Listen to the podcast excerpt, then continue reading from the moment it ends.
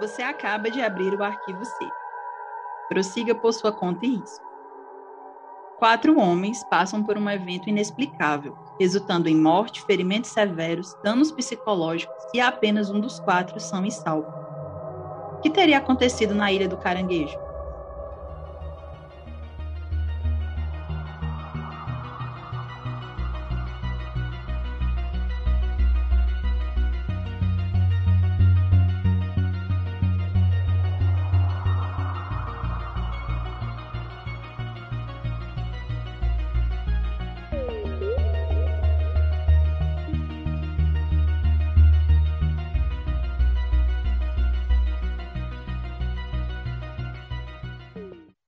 Ouvintes! Sejam bem-vindos ao primeiro episódio do Arquivo C, esse podcast que é um spin-off, um projeto do nosso Covid do Terror. E aqui, quinzenalmente, a gente vai contar para vocês casos acerca do fenômeno OVNI e casos do insólito que podem vir a ter ligação com a temática, como é o caso desse primeiro episódio que a gente vai comentar para vocês.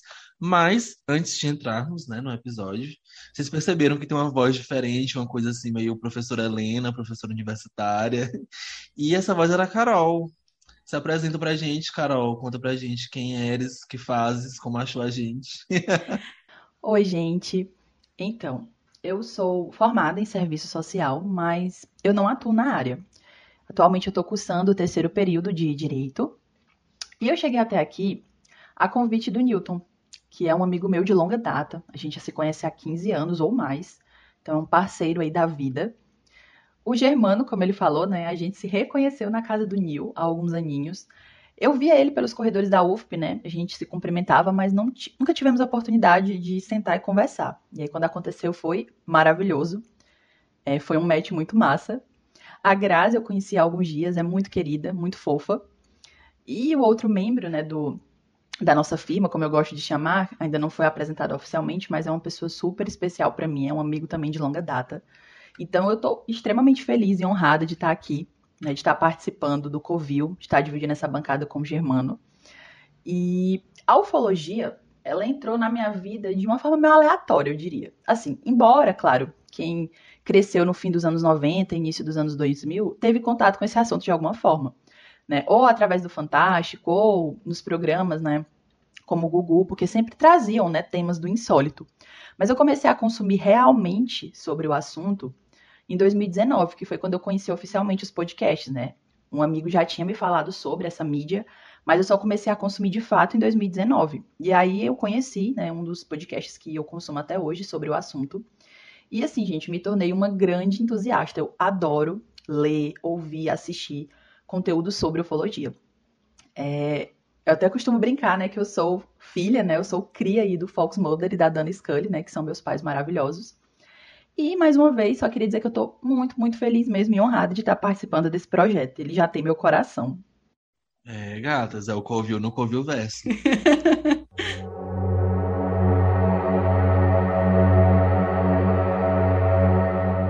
Então, gente, hoje nós vamos começar com um caso bem emblemático e documentado, né? Que é o caso aí da Ilha do Caranguejo, que causa aí arrepios no Germano e mim também.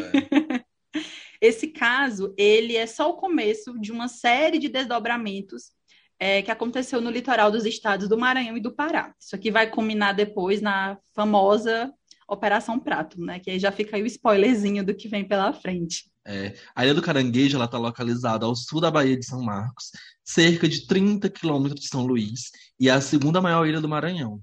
O lugar é uma reserva ecológica repleta de mangues e de uma fauna diversa. É frequentada somente por pescadores e catadores de caranguejo e também por, um, por a questão mais extrativista. Tem muita gente que vai para pegar madeira, como é o caso que a gente vai comentar agora. É, a ilha é usada mesmo para esses fatores de extrativismo e pesca apenas. E essa ilha também é conhecida por histórias e lendas envolvendo OVNIs. Bob Pratt, que é um importante jornalista e ufólogo, a gente vai falar muito dele nesse episódio no próximo, Sim. investigou e documentou o caso de acordo com a pesquisa dele. Os quatro irmãos, José Souza, de 22 anos, Apolinário, de 31, Firmino, de 38, e seu cunhado, Aureliano Bispo Alves, de 36 anos. Eu sempre me, me pego com esse nome, eu. porque eu quero falar Aureliano. Isso, e o, eu também. o nome do boy é, é Aureliano. É, toda vez eu fico assim, alguma coisa de errado não está certo, mas é isso mesmo, o nome do boy é Aureliano Bispo Alves. E eles chegaram no início da tarde do dia 25 de abril de 1977, sol estava em touro no dia, e passaram as horas seguintes cortando árvores finas e podando galhos. Eles planejavam vender machas de madeira para uso em construção simples. Era tipo década de 70 e nessa região mais pesqueira, mais ribeirinha, casa, casa de madeira era uma coisa bem comum. Então eles foram para a ilha para essa questão mesmo de, de tirar a madeira para venda. E aí, às 18 horas, né, 6 da tarde, quando o sol começava a se pôr, eles interromperam a atividade e fizeram uma refeição de carne e arroz, conversaram até umas 8 horas, para conversaram até umas 8 horas, e aí depois eles foram dormir dentro do barco é, cobriram a escotilha com pedaços de lona para impedir a entrada de mosquito, porque assim, a ilha é muito conhecida também por a questão de ter muito mosquito. É tipo, mosquito que morde por cima da roupa. A galera que vai para lá tem que ir assim bem equipada mesmo. É muito, muito mosquito. É, e aí esse, esse barco que a gente está falando, é, e esse barco que a gente está falando, é, é, barquinho mesmo comum, barquinho simples, era, era uma galera bem humilde mesmo, assim, Sim. população ribeirinha, e era só aquele barquinho que tem a parte de cima e a galera entra, assim, no, no, no convés para dormir, apenas. E aí, nesse convés também, que eles guardavam madeira, peixes, outras coisas que eles pegavam daí. A intenção deles era acordar por volta da meia-noite, né, quando a maré subia, né, levar os troncos para o barco e então voltar para São Luís, né, aproveitando o refluxo da maré. Isso da maré pode ser uma coisa muito confusa, assim, pra gente, por exemplo, quem tá escutando que é daqui de Teresina ou que não mora uhum. perto da praia, pode ser uma questão bem confusa. Quando a gente postar esse episódio, é, eu vou deixar um, um vídeo anexado no, no Twitter mostrando, e até no Instagram também, mostrando um, uma time-lapse de como funciona esse movimento de subida e descida da maré. Uhum. Tem um, um, um, um, vídeo que mostra assim, um porto, e aí você vê durante o dia as várias vezes que a maré sobe e desce, e como ela mexe os barcos e tal. É, atentem para isso, porque isso é uma coisa bem importante na história, essa questão de movimento da maré. É, e aí talvez possa ser. A primeira vez que eu ouvi até fiquei mais ou menos assim, meio intrigado como é que funcionava, mas a gente vai deixar um vídeo mostrando para vocês como é que funciona. Uhum. Então, era a primeira vez do Firmino, né? O José, o Apolinário e o Aureliano já tinham feito aquela viagem mais ou menos umas 100 vezes, né? Então, eles nunca deixaram de acordar com a maré, já tinham se acostumado. Então, a maré eles, balança. Sim, a maré balança muito. É nesse, nesse vídeo uhum. que a gente vai mostrar, tem, tem um dos barcos que ele chega mesmo assim a, a ficar balançando total. Tem uns que estão mais presos que eles só vão subindo, mas tem esse que ele balança muito. E aí vocês dá para vocês terem uma noção de por que eles deveriam ter acordado com o balanço. Sim. Para eles, exatamente que, né, para eles o balanço do barco, né, quando o riacho se enchia e o som da água batendo no casco era um ótimo despertador. Então eles já estavam certos de que quando começasse eles iriam acordar. No entanto, eles não acordaram meia-noite, e sim por volta de 5 horas da manhã, quando o sol já estava nascendo. O Apolinário dormia no tapete do chão da cabine, quando ouviu os gritos por socorro do Aleriano, vindos da frente do barco. O Apolinário achou estranho porque o Aleriano tinha ido dormir uma rede na parte de trás do barco, pouco mais de um metro atrás dele mesmo. E aí o Apolinário cambaleou para frente, se agachou sobre a outra rede onde dormia o José, retirou a lona que cobria a escotilha, olhando para baixo, viu o Aleriano deitado em vários centímetros de água na estiva, perguntou então o que é estava acontecendo, né? Mas o Aleriano não sabia responder. Estava com muita dor, não conseguia se levantar e nem sequer sabia como que ele tinha ido para lá. Então, o Apolinário, ele ajudou né, o Aureliano a se levantar. E ele percebeu, nessa parte, né, no movimento, ele percebeu que ele tinha queimaduras nas escápulas, né? E aí o Aureliano... Isso, as famosas a paz. e aí o Aureliano também, com dor, baixou o short. E nisso ele viu que tinha uma queimadura em uma das nádegas, do lado esquerdo. Só que o que é, que é estranho? Ele estava com a pele queimada, mas a peça de roupa não estava. O short dele estava intacto. Segredos do art pop. Apolinário começou a fazer um chá para Aleriano, mas ouviu outro gemido vindo da parte traseira do barco. Ele desceu até a cabine e viu o Firmino deitado no chão, debaixo da rede do Aleriano. E isso era outra surpresa para ele, porque o Firmino tinha ido dormir na parte da frente do barco, onde o Aleriano tinha sido encontrado. E aí, para surpresa do Apolinário e então choque, o Firmino também possuía queimaduras.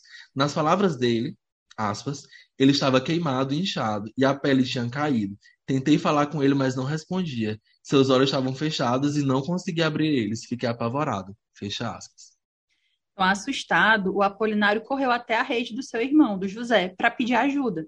Só que assim que ele tocou o irmão, ele percebeu que ele estava morto. Ele viu, né, sentiu a pele fria, enrijecida, e aí ele tentou sentir o pulso, né, mas ele não conseguiu. O corpo dele já estava, né, como eu falei, frio, né, e estava enrijecendo rapidamente, tanto que uma das pernas dele, né, estava pendurada para fora da rede, e aí depois ele até tenta colocar essa perna novamente, só que ele tem dificuldade. Tomado pela tristeza, o Apolinário achou que tinha que colocar a perna de volta na rede, e aí encontrou essa dificuldade. E aí, desesperado, ele quis chorar, mas ele era o único homem que estava assim, completamente são e salvo do que tinha acontecido. É... E aí, ele tinha que, que levar os outros de volta para a capital. Ele era essa única pessoa em, em condições para fazer isso. É... e não tinha remédio. A gente está falando de uma galera bem pobre na década de 70. Sim. Não tinha remédio, não tinha kit de, de primeiros socorros no barco, e não tinha muito o que ele fazer para tratar das queimaduras, e, e, até ele não tinha esse conhecimento também uhum. de, de, de primeiros socorros, né, do que ele tinha que fazer. E aí, para piorar mais ainda a situação, a maré estava baixa, e aí o barco ficava preso na lama. Porque como a gente falou antes, é, a Ilha do Caranguejo ela, era, ela é um, uma região de, de manguezal, Isso. e aí assim, quando a maré baixa, lama. É lama, Pura não tem lama. outra coisa. Pura lama, sim. E aí ele ia ter que esperar a maré subir de novo. E como eles já tinham até feito essa viagem antes, acho que eles nunca pensaram que podia acontecer uma coisa fora do padrão, né? Então acho que eles nunca se preocuparam em levar uma coisa, assim, um remédio, algo do é. tipo, né? Geralmente o pior susto é esse, quando você já está acostumado com a rotina, com uma coisa assim imutável, que aí rola isso. Acontece algo imprevisto, né? Então, oito horas depois, né? Lembrando que aqui, quando a gente começou a contar, né? Ele, é, tudo isso começou a acontecer no iníciozinho da manhã. Então, oito horas depois, a maré já subindo, por volta das 14 horas, o Apolinário começou a levar o barco de volta para São Luís. Foi uma viagem difícil, né? Porque normalmente são necessários pelo menos três homens para cuidar das velas e do leme do barco. E eu, na nossa pesquisa, a gente viu que ele era um homem de baixa estatura. Ele tinha um Sim. metro acho que era 1,56m, algo assim. Então ele teve muita dificuldade. Né? Mas, gente, vocês imaginam assim, para critério mesmo de, de comparação, vocês imaginam assim, a Lady Gaga, daquele tamanhozinho. que é a mesma altura dela praticamente. Sim. Tendo que carregar um barco para São Luís, saindo do mangue para São Luís. O sol já estava se pondo quando eles chegaram no porto de Itaqui, perto de São Luís. Mas o pesadelo do Apolinário ainda não tinha nem chegado perto do fim. As únicas pessoas no pequeno porto eram dois guardas de segurança, que não puderam ajudá-lo. Ele teve que andar 10 quilômetros até a capital, contar à polícia o que tinha acontecido e ir até a sua casa chamar o irmão mais velho, Pedrinho, que era para ter ido à viagem, mas foi substituído. Ele se livrou, provavelmente, de uma, uhum. viu? Os dois voltaram até o porto de carro, 9 horas da noite, e levaram o Firmino para um hospital. E assim, embora o Valeriano estivesse sofrendo com muitas dores, ele ficou junto ao corpo do José. A polícia só chegou ao barco à uma da manhã. Então, o corpo do José foi levado ao Instituto Médico Legal e só então o Auleriano foi a um hospital para ser tratado. As queimaduras dele iam deixar marcas, né? Mas à noite ele acabou liberado. O Firmino, ele ficou em coma por uma semana e ele teve de passar mais de um mês no hospital. As queimaduras dele foram bem mais severas. Boa parte do corpo dele tinha sofrido é, queimaduras de segundo grau. As mais sérias estavam aqui no lado esquerdo das costelas, né, na parte interior do braço e na testa. Para vocês terem noção da, da gravidade, os músculos do braço dele foram tão danificados que os dedos dele da mão esquerda ficaram permanentemente torcidos para dentro, quase sem nenhuma mobilidade vocês encontram imagens disso, se tiverem curiosidade Sim. de pesquisar. Eu fiquei com medo. Quando eu vi, já tenho medo desse caso só de ouvir falar. Não, só a, a, imagem dele em pé, com a costela, assim, você vê a marca da queimadura, já, você já é. fica assim, meu Deus. E aí, a gente vai entrar nisso depois, mas assim, as cicatrizes de queimadura são bem estranhas, algumas, algumas Muito. partes. Não parece, que, não parece queimadura de fogo, assim, de, de coisa normal. Sim. Mas enfim, a gente vai entrar nisso depois. Sim. O corpo do José não passou por uma autópsia, porque por ele estar tá exposto ao calor há mais de 24 horas, numa região úmida também, ele já se encontrava em estado avançado de decomposição e o médico que examinou transcreveu em seu relatório que não havia cortes nem hematomas no corpo. O atestado de óbito declarava que José tinha sofrido um AVC, acidente vascular cerebral, causado por hipertensão arterial em consequência de um choque emocional. Não havia uma explicação para o que teria sido esse choque emocional. Então, assim, ele teve, ele viu alguma coisa que assustou ele bastante Sim. e traumatizou ele de alguma forma, e isso rendeu esse AVC. Mas, é assim, algo fortíssimo, né? É, Porque eles estavam dormindo. Mas né? aí o, o, que rolou num, num, barco no meio do nada. Sim, exatamente. Então, o Bob Pratt, né, que é o ufólogo que nós já comentamos, ele buscou diversas vezes entrar em contato com esse médico legista, né? E aí, quando ele conseguiu, o médico se recusou a conversar e simplesmente não explicou, né, o porquê que ele não queria falar. Só que quando esse médico enviou o relatório da morte do, é, é, enviou o relatório da morte do José, o chefe dele o criticou severamente por suas conclusões. Ou seja, ele não achou que fosse suficiente, né? Talvez tenha faltado um pouco mais de atenção, talvez até mesmo se aprofundar, né? Porque foi, uma morte muito súbita, né? Aparentemente ele era um homem saudável, ele não, não tinha nenhum histórico de, de doenças, então foi. O, o chefe dele achou esquisito, né? Essa alegação. E assim, muitas vezes acontece também da pessoa ter um AVC, mas ela não chegar a morrer de fato, sim, né? Sim. Ela tem, ela tem um AVC e fica muito mal, e aí. Tem sequelas, né? Tem, tem, tem sequelas e tal, consegue ser levada para um hospital depois, mas assim, morrer de imediato, como se fosse assim, um infarto fulminante. É uma coisa bem, bem estranha para uma pessoa aparentemente sem, sem saudável, pré-condições, né? é aparentemente saudável.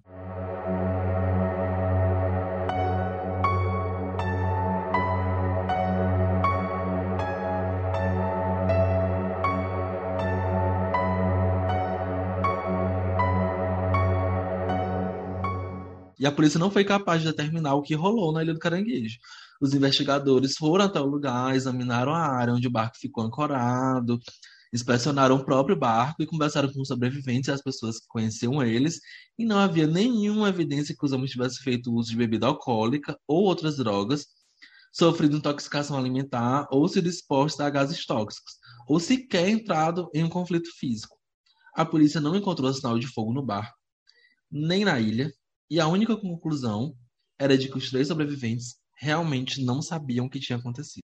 Não há uma evidência direta de que um OVNI é, esteja envolvido no incidente. Né? Os homens não viram nada de estranho. Porém, na data em que o fato ocorreu, muitos avistamentos de OVNIs aconteceram naquela região. Né? Já tem, como vocês, é, como vocês ouviram a gente falando, né? o Germano falou, essa, essa ilha ela já tem um histórico, né, de situações assim insólitas, avistamentos, né? Na época em que aconteceu esse caso, esse, esses objetos foram vistos, né? Então, por conta disso, né, os jornais, as estações de rádio e de televisão pegaram, né, essa história do, dos avistamentos e acabaram responsabilizando um possível OVNI pelo mistério que cercava o caso. O Clésio Muniz, chefe de investigação criminal da Polícia do Maranhão, disse, abre aspas, eu vi aqueles homens com aquelas estranhas queimaduras e não acho que foram causadas por um fogo comum. Não acredito em UFOs, mas esse é um fenômeno estranho que não consigo explicar. Já tinha ouvido relatos de bolas de fogo avistadas nas cidades ao redor da Ilha do Caranguejo e a oeste daqui.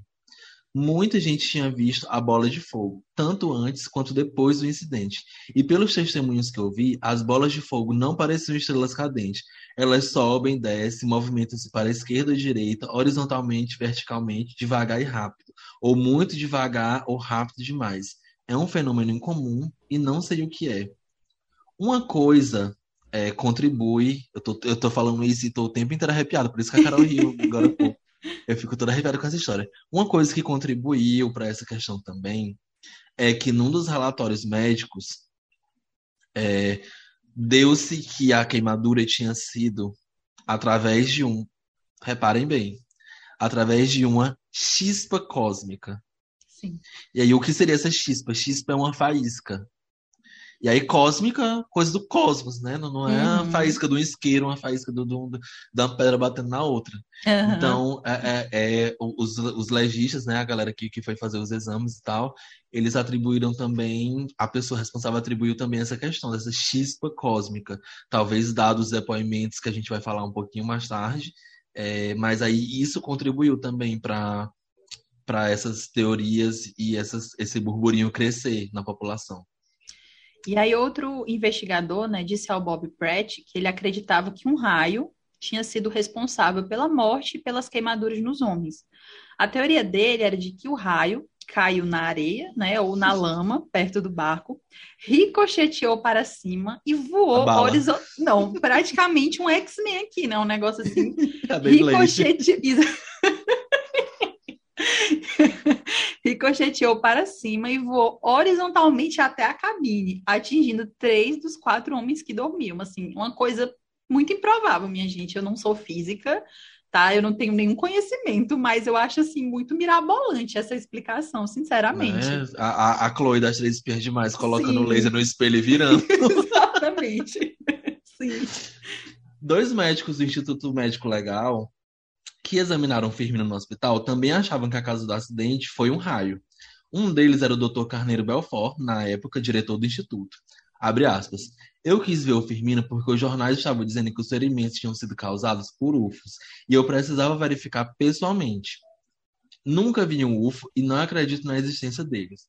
As queimaduras eram características de raio, mas não posso afirmar que foi isso que as causou. E se não foi, não sei o que pode ter acontecido. O homem me disse que viu um fogo antes de desmaiar. E essa parte é interessante porque a gente estava assistindo aquele documentário do Linha Direta, né, sobre a Operação Prato, e, né, e antes de entrar na, na história, né, que aconteceu lá no Pará, eles mostram um trecho desse, desse, desse acontecimento Ilha do Caranguejo, os homens dentro do barco, né? É, é, tipo, é tipo uma prequel, né? Isso, exatamente. Se organizando para dormir, e aí mostra uma luz incendindo, incendindo sobre um deles. E aí ele apaga. Aí eu só lembrei desse trecho da, da pesquisa, né? Então, essa última afirmação, né, de que o Firmino, no seu delírio, murmurou algo sobre esse fogo, era o único elo, né, discernível com um possível UFO, né? Fogo provavelmente é o termo mais comum para UFO em todo o Brasil, né? Porque, assim, vocês vão ver aí ao longo dos nossos episódios que nos relatos muitas pessoas vão falar de luzes, vão falar de fogo, né? Sempre associando com, essa, com esses possíveis objetos. Então, o outro médico que defendeu a teoria do raio foi o José Oliveira, na época membro da equipe do IML. Ele falou o seguinte, abre aspas, Firmino teve muitas queimaduras de segundo grau e poderia ter morrido. Na minha opinião, foi raio, mas por outro lado, um raio teria causado algum dano ou queimadura no barco, e o homem que morreu também, também deveria estar queimado. Fecha aspas. Nenhum dos médicos viu o barco, né, o corpo do José, mas o atestado de óbito afirmava que não havia marcas nem lesões no corpo dele. Esse é, é, é o ponto onde as coisas ficam estranhas, porque além da queimadura na, na bunda do. Do. Quem foi o do, foi o, da queimadura na bunda? O Firmino. Foi o Firmino. É, tipo, queimou, mas não queimou o short. E aí entra nessa outra questão. Se fosse Aliás, fogo, é, o, é o Auleriano. É o Auleriano. É o Auleriano é. O Firmino foi o que ficou todo. Firmino foi, é, ele tava, tava já apagado. Tava, é, e também tava, as queimaduras estavam bem mais espalhadas. Isso, isso. É, e aí tem isso, tipo, a, a pessoa tá com a queimadura que não passou por cima da roupa. Sim. É, um, um raio que, que cai dentro do barco e não destrói nada. Nada. Além dos homens, Sim. além de causar esse dano aos homens. É, enfim, mistérios, é, é né? muito estranho, né? O barco não sofreu nenhum tipo de é. dano. O próprio José não tinha queimaduras. O próprio, né? O, o, o Auleriano, o né? Aliás, o Apolinário que foi. E ele estava é. próximo da água, sabe? Isso que o pessoal ficou mais assim. As pessoas ficam mais se questionando, se fosse, né? Se fosse um raio, ele tinha morrido eletrocutado. Com certeza. Ele, ele seria o primeiro até, né? Por conta da, da, da do contato, né? Enquanto Pratt conversava com o doutor Oliveira, esse examinou os registros do Instituto sobre os homens feridos. Quanto à queimadura nas nádegas do Auleriano, ó, tem um problema com isso. Eu também. Do Auleriano, ele disse que, abre aspas, provavelmente se ele tivesse sido atingido por um raio, sua roupa também teria sido queimada, que a gente estava falando agora. Isso. Lembrando que os calções do Auleriano e o Apolinário ficaram intactos. Clésio Muniz, o investigador criminal já citado, discordava veementemente da teoria do raio. Assim como o sargento Antenor Costa, meteorologista da Força Aérea Brasileira, FAB, no aeroporto de São Luís. O aeroporto ficava a 4 quilômetros a nordeste da Ilha do Caranguejo na época. Quatro linhas aéreas nacionais, duas regionais e várias empresas de táxi aéreo estavam usando o aeroporto. Os registros da estação meteorológica indicavam que não houve um temporal, nem relâmpagos entre 5 da tarde de 25 de abril e 6 da manhã do dia 26. Caiu uma chuva leve às 11 da noite e outra à meia-noite, mas de resto a noite foi clara e calma. Seria impossível um raio cair, atingir a areia e ricochetear para cima e desviar para o lado, pegando o barco. Isso não acontece. Se fosse assim, o raio teria queimado também a lona e não teria atingido dois ou três homens ao mesmo tempo, porque suas posições no barco eram muito diferentes. Para fazer isso, um raio precisaria ser tortuoso como uma trilha sinuosa. Além do mais, é improvável que tivesse matado um homem sem queimá-lo. Simplesmente não é possível que um raio queime dois homens e mate um terceiro, sem deixar uma marca em seu corpo, disse o sargento Costa. Eu super concordo. Sim, é, é isso, não tem o que pensar. E aí o Natalino Filho, diretor da estação meteorológica, disse que um raio poderia ter caído na água e passado por ela até o barco, já que a água é um condutor de eletricidade, né? Abre aspas. Mas, se tivesse acontecido, o Apolinário teria morrido porque ele estava deitado no chão, no ponto mais próximo da água, acrescentou o diretor. Decididamente, não havia queimaduras no barco. O Bob o inspecionou pessoalmente. Ele foi atrás do Firmino, né, indo até a casa dele. Quando ele chegou, ele soube que o Maria Rosa, que era o nome do barco, né, utilizado por eles, é, estava ancorado num riacho próximo. Uns minutos depois, ele estava próximo ao barco. Com a maré baixa, ele ainda estava preso na lama. Era totalmente feito de madeira e tinha uma única enorme vela. Era um barco velho, com a pintura desbotada, mal dava para ver o nome Maria Rosa. A única entrada para a cabine ou espaço de carga embaixo é através de uma escotilha quadrada, bem atrás do mastro. É bem aqueles navio, barquinho mesmo de filme que a gente vê, Sim. que tem um alçapãozinho quadrado e você desce. Exatamente. O Pratt passou cerca de meia hora examinando o barco inteiro, dentro e fora. Não tinha um único sinal de fogo ou de violência. O ufólogo levou Firmino a São Luís, pois tinha providenciado a vinda do doutor Silvio Lago de Niterói, para que ele hipnotizasse os três homens. O doutor Lago, né, ele era um médico muito renomado e também professor de medicina, já vinha usando hipnose em sua profissão há quase 45 anos. Os três homens concordaram em fazer as sessões porque eles viviam deprimidos, né, desde o incidente, e esperavam que o médico pudesse ajudá-los. O doutor Lago passou então 16 horas com os homens. Quando ele acabou, ele estava convencido de que eles estavam dizendo a verdade mas não obteve a menor pista do que tinha acontecido naquela noite. Segundo o médico, aspas, eles não conseguiam se lembrar de nada após terem ido dormir aquela noite. Não estou acostumada a ver esse tipo de bloqueio mental. É um caso muito estranho e complicado. Fecha aspas. E aqui vale ressaltar que é comumente conhecido quando se estuda essa questão do fenômeno UFO, que a depressão, é esse estado letárgico que muitas pessoas ficam, é uma coisa muito comum quando se trata de contato, abdução, esse tipo de Sim. coisa, né? Esses, esses postos contatos e abduções, uhum. é, eles levam para esse lugar de, de depressão, de letargia. Existem muitos e muitos, inúmeros casos de pessoas que, após terem vivenciado uma experiência desse tipo, entram né, nessa situação, entram nesse estado de saúde. Mexe muito, né, com as emoções, hum. né? Por ser um fenômeno, né, bem bem diferente, para dizer o mínimo. Só a emoção não seria o suficiente para causar o bloqueio, ele diz, abre aspas. Foi alguma coisa física e psíquica, mas nada comum. Uma emoção muito forte poderia causar amnésia, mas não parece ter sido a reação emocional dos homens que provocou esse bloqueio mental. É possível que antes ou durante a experiência eles tenham passado por algum tipo de hipnose profunda, preparando-os para não se lembrar de nada depois. Estranho, fecha aspas, né? Muito. E aí, bem, bem, bem estranho. É, outra coisa que o intrigou foi que o Apolinário não tinha ferimentos aparentes. E ele tinha o mesmo tipo de bloqueio dos outros dois. E aí, isso, essa parte do Apolinário ter saído 100% intacto é realmente a parte mais estranha do caso inteiro. É, e vocês podem estar também, assim, meio que, ah, hipnose, isso não é coisa do Pyong, isso não é falcatrua, mas assim. Pyong.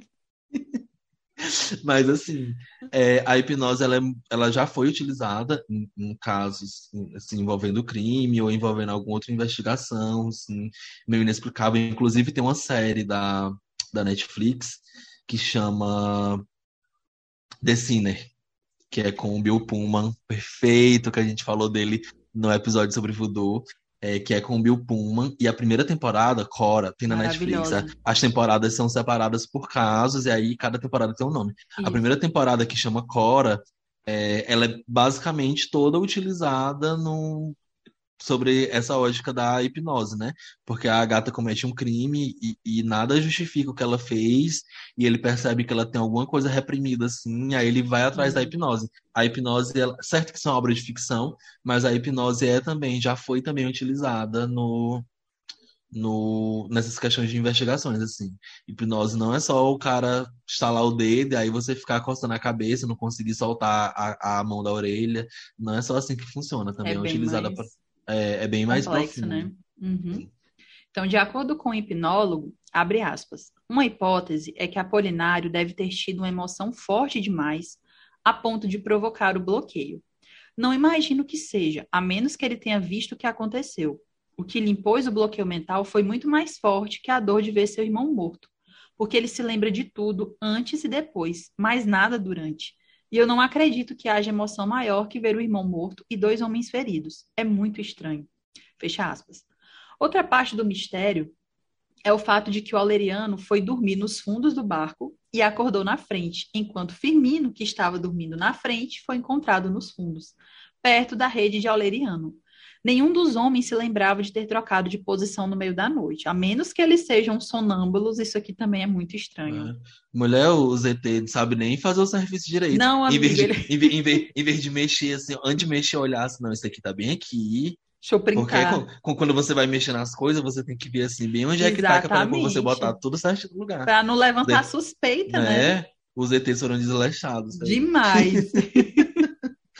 Algumas pessoas familiarizadas com o caso acham que um UFO tirou os homens do barco, fez o que quis com eles e os colocou de volta, errando os locais onde Firmino e Alereno estavam, que a gente estava falando assim. Isso. Não, não prestaram atenção no como estavam as coisas, simplesmente só jogaram lá de volta. Ah, fica aí, valeu, falou. Tô nem aí.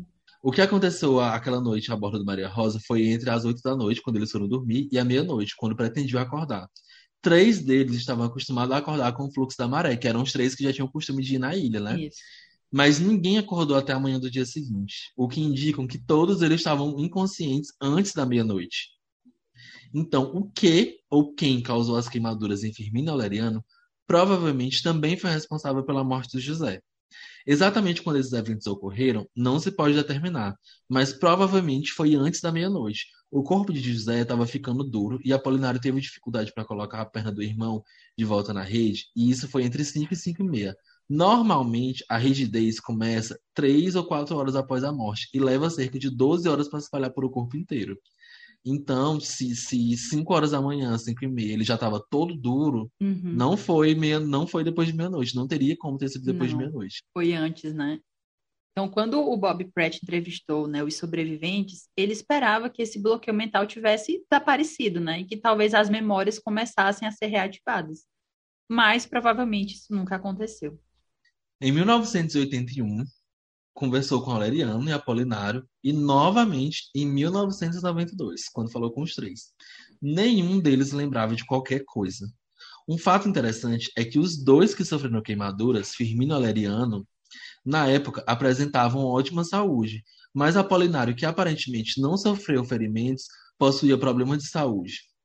Um ano e meio depois do incidente, ele começou a sentir uma fraqueza no braço esquerdo. Em 1981, o ano em que completou 36 anos, não podia segurar mais nada com a mão esquerda sem derrubar. Em 1992, com 46 anos de idade, tinha pouca força na mão e no braço esquerdo, sofria de fortes dores de cabeça e caminhava com dificuldade. Ele não sabia o porquê, nunca teve acidentes nem doenças debilitantes. Quando conseguia trabalhar, fazia carvão.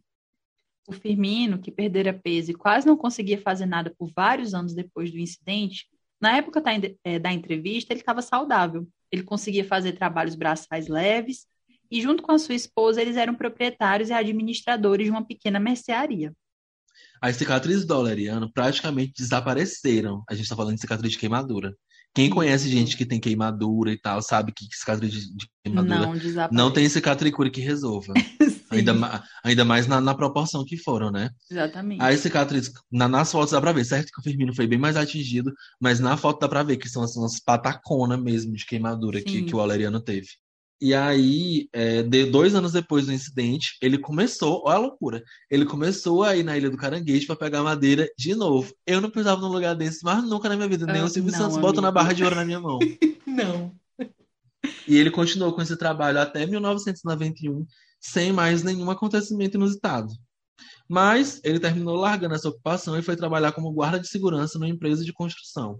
Nem Apolinário e nem Firmino jamais voltaram à Ilha do Caranguejo. Certo eles, né? Eu com certeza não pisaria lá de novo, gente, pelo amor de Deus. Só que aí é, aconteceu a mesma coisa nove anos depois com outro grupo de homens, deixando um morto, um queimado e dois misteriosamente afetados.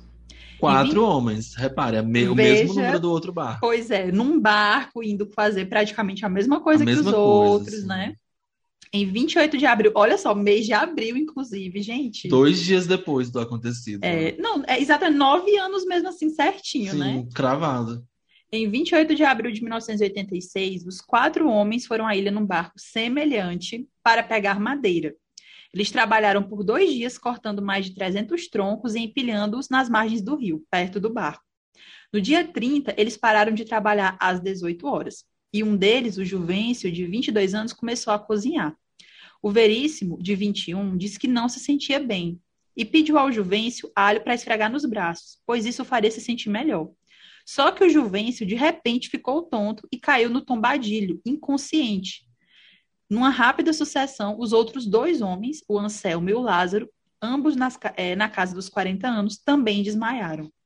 Ninguém sabe o que aconteceu com o Veríssimo. O Lázaro recobrou a consciência meio-dia.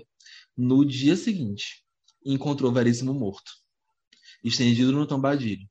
Não havia marcas nele, mas um pouco de sangue escorria da boca. Anselmo acordou duas horas mais tarde e Juvencio voltou a si às 17 horas, quase 24 horas depois de ter desmaiado. O lado direito da sua cabeça estava queimado e inchado. Anselmo e Lázaro tentaram colocar a madeira no barco, mas desistiram após terem carregado não mais que uns 30 mastros. Começaram a conduzir o barco de volta para São Luís, mas era difícil porque sentiam enjoos e náuseas. Então, assim como aconteceu no primeiro caso, nenhum dos três sobreviventes sabe o que aconteceu naquela noite, exceto que todos eles sentiram tontura e desmaiaram. As autoridades portuárias os interrogaram e disseram que parecia que os homens estavam dizendo a verdade.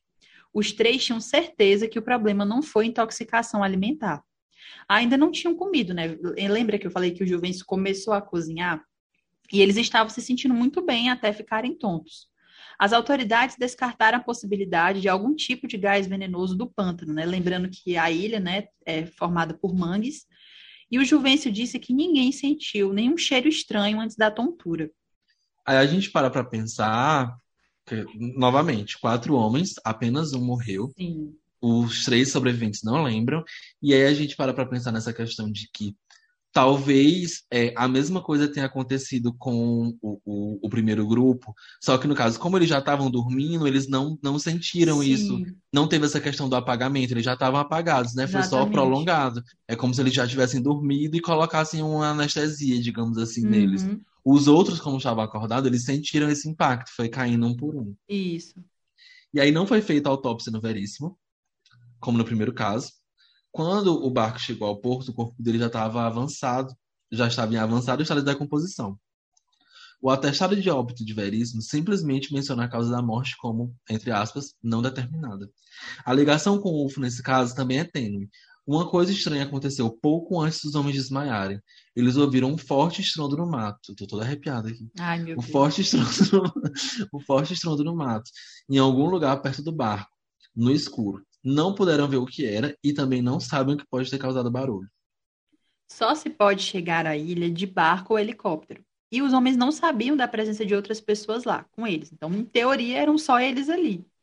Para os entusiastas das teorias ufológicas, né, o estrondo pode ser interpretado como uma clara indicação de que um UFO aterrissou, esmagando as árvores em seu caminho. Já né, os céticos vão alegar que o barulho deve ter sido causado por uma árvore, né, simplesmente uma árvore caindo. É, Os boys trabalhavam com árvore, eles iam saber que era o barulho árvore. Exatamente, é. é bem característico uma árvore caindo. Sim. E aí, enfim, não tem como provar quem tá certo, mas, novamente, os homens reconheceriam o som da árvore caindo, porque, enfim, eles trabalhavam com isso. E quando o prédio entrevistou o Juvencio, vários vizinhos se reuniram para ouvir. Um Tipo um homem no meio da multidão disse que tinha tido um contato com um UFO em um barco semelhante, não muito longe da Ilha do Caranguejo, numa noite de 1983. O barco dele estava ancorado em um riacho do lado oeste da Bahia, quando um grande objeto brilhante desceu e parou sobre ele, projetando uma luz sobre a embarcação. O homem e os companheiros dele saltaram para fora do barco e se esconderam em meio à vegetação até o UFO se afastar. Isso aí foram espertos, tiveram tempo de reação ainda Sim. até o UFO se afastar. Ele disse que várias pessoas em barcos na área também tiveram contatos com o UFO naquele mesmo ano, né? O ano de 1983. É a década de 70, né? Os anos 80 e 90 no Brasil, eles têm muitos casos é, que têm ligação com, com OVNIs, assim. É quase uma coisa de 70, assim. então. É quase uma coisa assim, Satanic Panic, só que com UFO, né? Isso, exatamente. Gente, a década de 70 tem vários e vários casos. A década de 90, então, tem um famoso caso do, do ET de Varginha, né? E assim, Então- a gente, a gente tem essa questão de que, ok, nas capitais, galera usava uma droga e tal, e chegava, e chegava Hollywood e tudo mais, é, tinha, tinha- passava coisa sobre isso na televisão também, É. mas assim, a gente está falando de comunidade ribeirinha. Essa galera, provavelmente, alguns nem geladeira tinha, imagine televisão, Não coisa assim conheciam pra- nada, né, de ficção É. científica, né? Não, não, não, não tinha como isso ser uma coisa do que, que partisse do imaginário construído para a cultura pop. Aqui no Brasil, é, muitos dos casos, né, ufológicos, eles acontecem com, com pessoas, né, mais humildes, pessoas que moram em, comuni- como você falou, comunidades ribeirinhas, ou então pessoas que moram na zona rural. Então, dificilmente, principalmente esses mais antigos, dificilmente as pessoas tinham acesso, né, a qualquer tipo, assim, de informação, tipo, ficção científica, né, filmes e tudo mais. Então, isso, para mim, torna os relatos deles, assim, mais mais reais, sabe? De que realmente eles viram alguma coisa, de que realmente eles presenciaram algum fenômeno, né? E aí a gente também encontrou na nossa pesquisa um adendo que é muito interessante também causa uns arrepios, né? No ano de 2007, é, é só outro adendo, né? Quem fez essa, esse compilado aqui, esse acréscimo na pesquisa, foi o Carlos Alberto Machado, que é um ufólogo que eu admiro pra caramba. Ele é um pesquisador super ativo, né, da área. E aí ele trouxe esse adendo na pesquisa, né? No ano de 2007, o geógrafo maranhense André Araújo, apreciador da temática ufológica, ele se deparou com um mistério.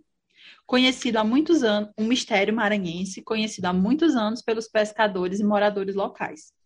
Há cerca de seis anos, né, lá na época, ele vem estudando as condições ambientais da costa maranhense. E aí ele foi visitar a Ilha do Caranguejo. E quando ele chegou lá, ele se deparou com algo estranho e fascinante. Aquele meme, tô encantada, apavorada. Exatamente. No meio da ínsula, muito conhecida pelo ataque aos pescadores há mais de 30 anos, né? Ele verificou a presença de um conjunto de rochas cristalinas fincadas no solo inconsolidado da ilha. Calculou a altura de 2 metros e o peso de uma tonelada para cada rocha. O André ele acredita que seja um tipo de monumento megalítico, muito similar ao Stonehenge na Inglaterra, que é um, um- um monumento que muitas pessoas atribuem como um, um aeroporto de OVNI e tal, que a gente sabe que na verdade era era um, local onde os celtas faziam rituais, mas nunca se Uhum. sabe, né, quem que os celtas chamavam para descer naquelas pedras. É verdade. Quem é que descia? Exatamente. E aí, é, e ele- essa semelhança se dá porque esse, esse círculo, né, esse movimento, esse monumento megalítico, ele faz um círculo perfeito e que exatamente ao meio-dia, que foi um, um fenômeno que ele presenciou, o Sol ocupa corretamente o centro do círculo, lembrando o relógio de Sol. Ele acrescenta ainda que essas rochas são incomuns, elas têm características incomuns e, e, e elas por si só despertariam o interesse de arqueólogos. Ele acredita que existe algo a mais cercando o mistério desses megalíticos. Primeiro, por elas situarem em uma ilha distante da ocupação humana, lembrando que a galera tinha que ir de barco, era todo um rolê para chegar lá, barco, É. helicóptero. É, e aí, portanto, isolado da sociedade. E depois, porque elas são constituídas essencialmente de matéria sedimentar. Tipo, é, é mangue, né? Tipo, o chão cede. Você, você não tem como colocar, não tem como botar um trator lá em cima, né? por exemplo. O trator Uhum. afunda.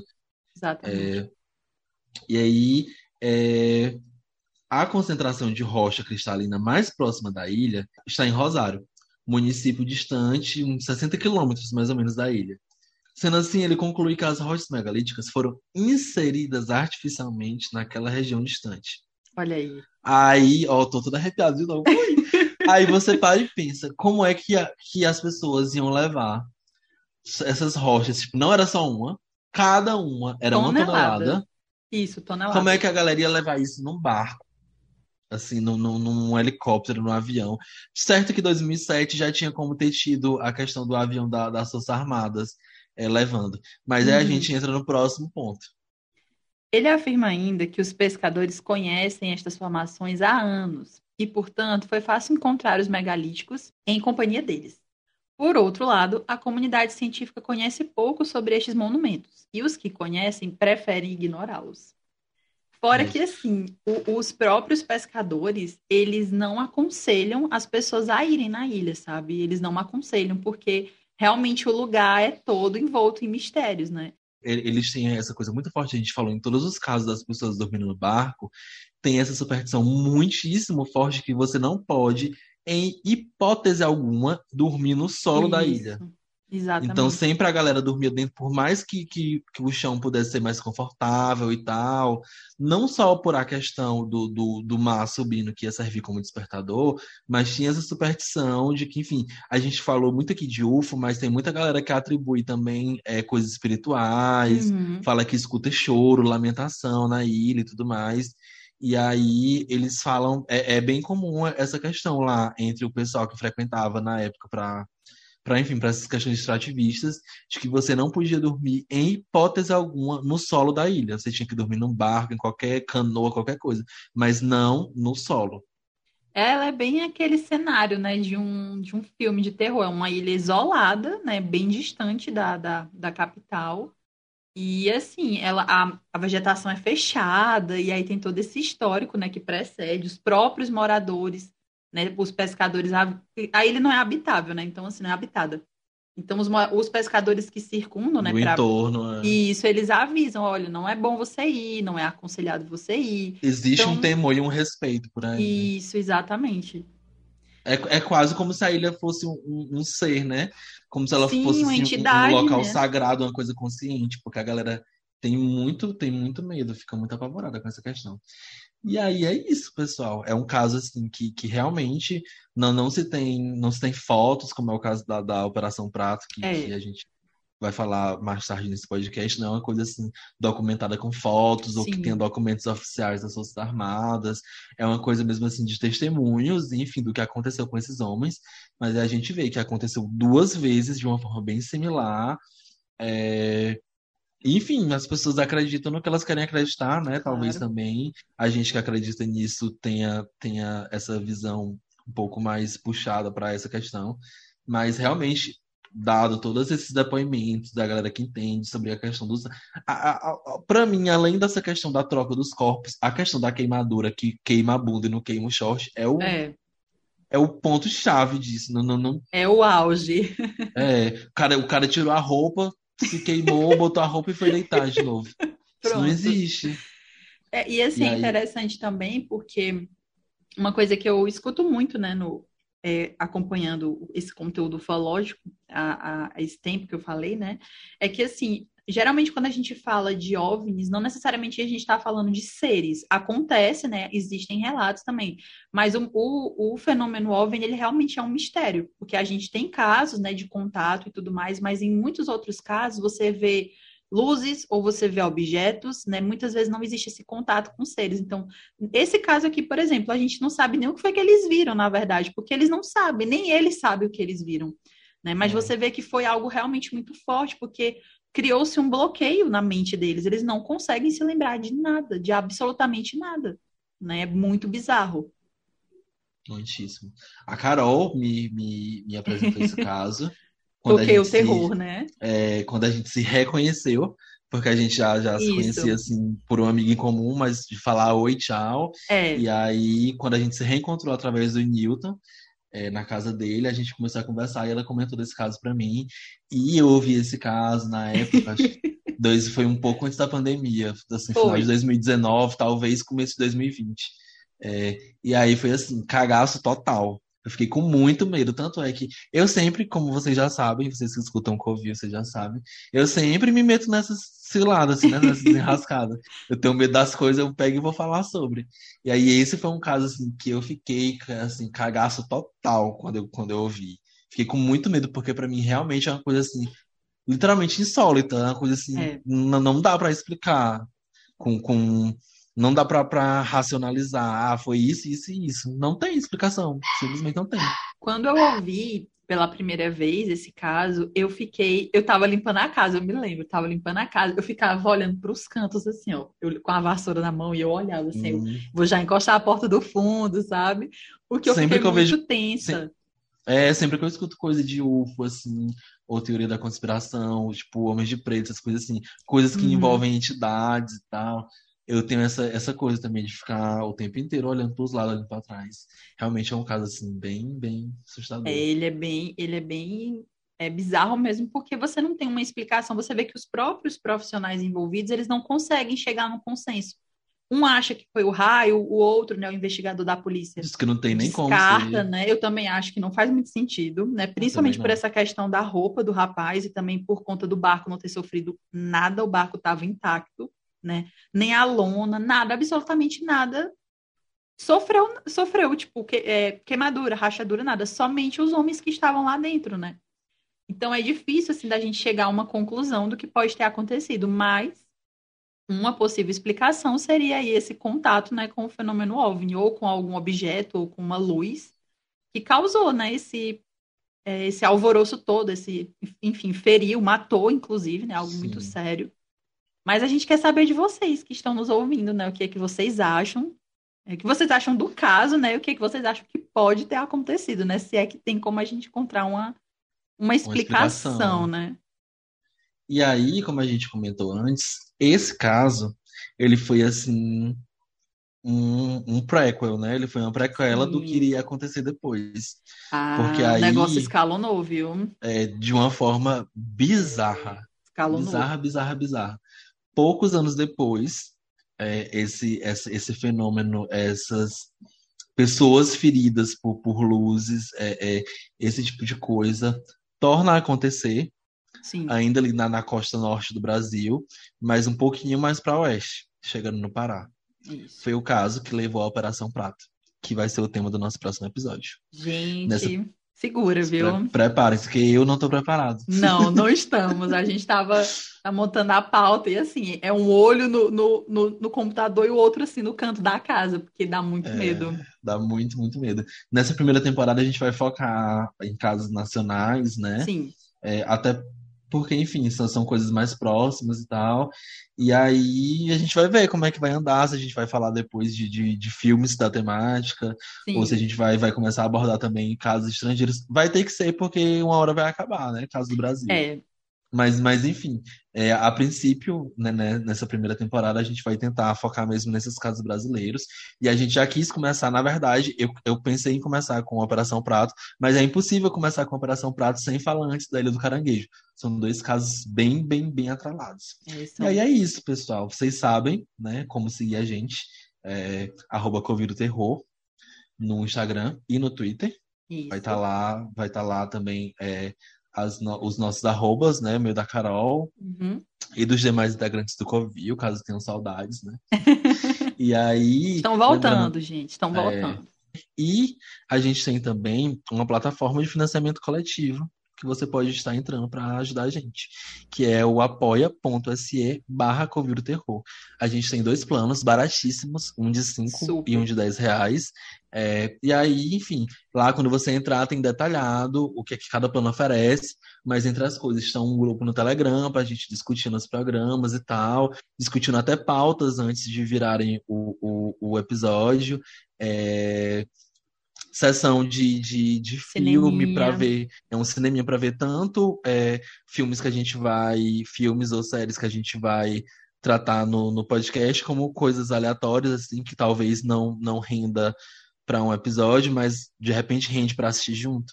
É uma Enfim, discussãozinha, Lá, né? quando, lá quando você entrar, vai ter tudo bonitinho, detalhadinho, dê essa chance pra gente, pra gente melhorar a qualidade do podcast, porque a gente faz tudo assim, tirando do bolso, e com esforço nosso mesmo, não tem nenhum dinheiro correndo assim por fora para edição, para nada. É na luta então, aqui, viu? É, então, cogitem assim, se puderem ajudar, é baratinho, muito mais barato que alguns lanches caros que você compra, e aí arrependimento. Que nem são comida, bons, né? É, arrependimento com comida é péssimo. Sim. Melhor ajudar os gatos, dar uma força para os gatos do que gastar com comida ruim. Verdade. E aí, então é isso.